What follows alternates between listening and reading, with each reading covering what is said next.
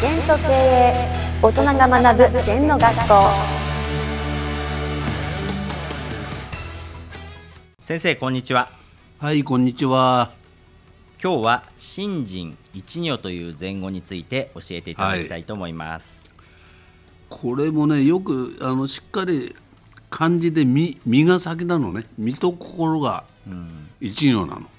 はい。だから身が身と心と一如っていうのは一つになって行動するってことです。はいだから我々その身と心を分けちゃうんだよね。例えば知ってますダメだよね。やってますじゃなきゃ。うんなるほどうん、それから人の借りてきた知識をそのまま言ってるのは言葉遊びですね。やっぱりそこに自分の心を入れて語っていく。うんそれから私の語録にもね「体は心のキーボード」ってあるんです。はいだから例えば体を使うとよくいきますねうまくいく。うん例えばこうやって口角を上げてまあ割り箸でも噛んでもいいんだよ。はいこれやってると本当に笑顔になってくる。うん気持ちが笑顔になってくるはい例えば私はみんなに大きな声で喋りなさいって言うんですけど大きな声だから元気出んだようん下向いてとぼとぼ歩いたら元気出ないんだよ、ねそれから楽しいから成功するんだよ。成功するから楽しいんじゃないんだよ、一見反対のようだけど体で引っ張っていくっていうのが一番いいんですね。うんだから上を向いて歩くと元気になります。はい。禅で言うとまず身を整える。うん。息を整える。うんそれで心が整うってこと。だから体をぐっと伸ばして頭の上で空をつくとやっぱり勇気が出るのよ。うん下向いてとぼとぼ歩いて背中曲げて歩いたら元気ないよな、うん。うん、だからここ体っていうのを使い方をもうちょっと工夫しないと、例えばエネルギーの出る体は陰と陽と食陰もありますからね。はい。陰のもの食べると暗くなっちゃいますよね。うん。やっぱり陽の食品を食べるとか。はい。なんかそういうふうに自分の波動を上げる体使いを上げるっていうことを常に考えた方がいいな。うん。だから例えば1時間に1遍ぐらい体を動かした方がいいですね。はい。ずーっと座って会議とか仕事だけやってるとねなんかふぬけ見たくなっちゃう。例えばかわいそうだよねいろんなエリート官僚っていうのは。都心のビルに一日10時間も座って。あれダメでしょやっぱり。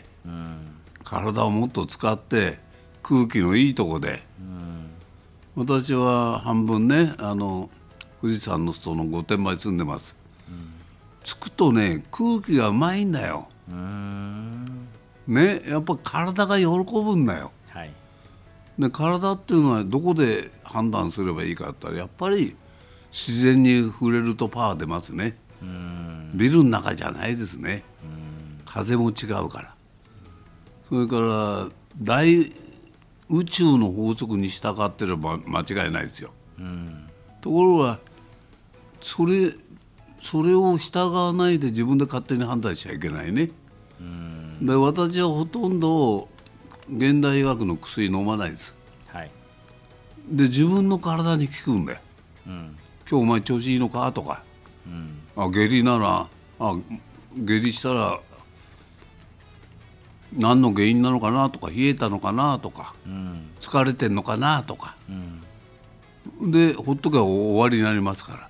うん。と病気が治ったんじゃなくて通過さすってことなんだよ。うん現代医学っていうのは抑えるんだよ下痢を。うんはい。抑えると本来の下痢を抑える機能が劣化するわけ。うんはい。それはちょっと毎日車で歩い乗ってれば足腰が弱るじゃはい。んねそういうふうなことでやっぱりそこのとこ鍛えていくとねうん。体に効く。うん。体の声を素直に聞く。うん。無理しないんだよ、はいあのガブガブガブガブ飲むのはお酒を成仏させてるじゃなくて自分が成仏しちゃってるのね、うんはい。うん、だからそういうことでやっぱりその心人一のっていうのはあくまでも体を中心に思考と行動を一対一のでしていくってことです。はい。先生ありがとうございました。はい。ありがとうございます。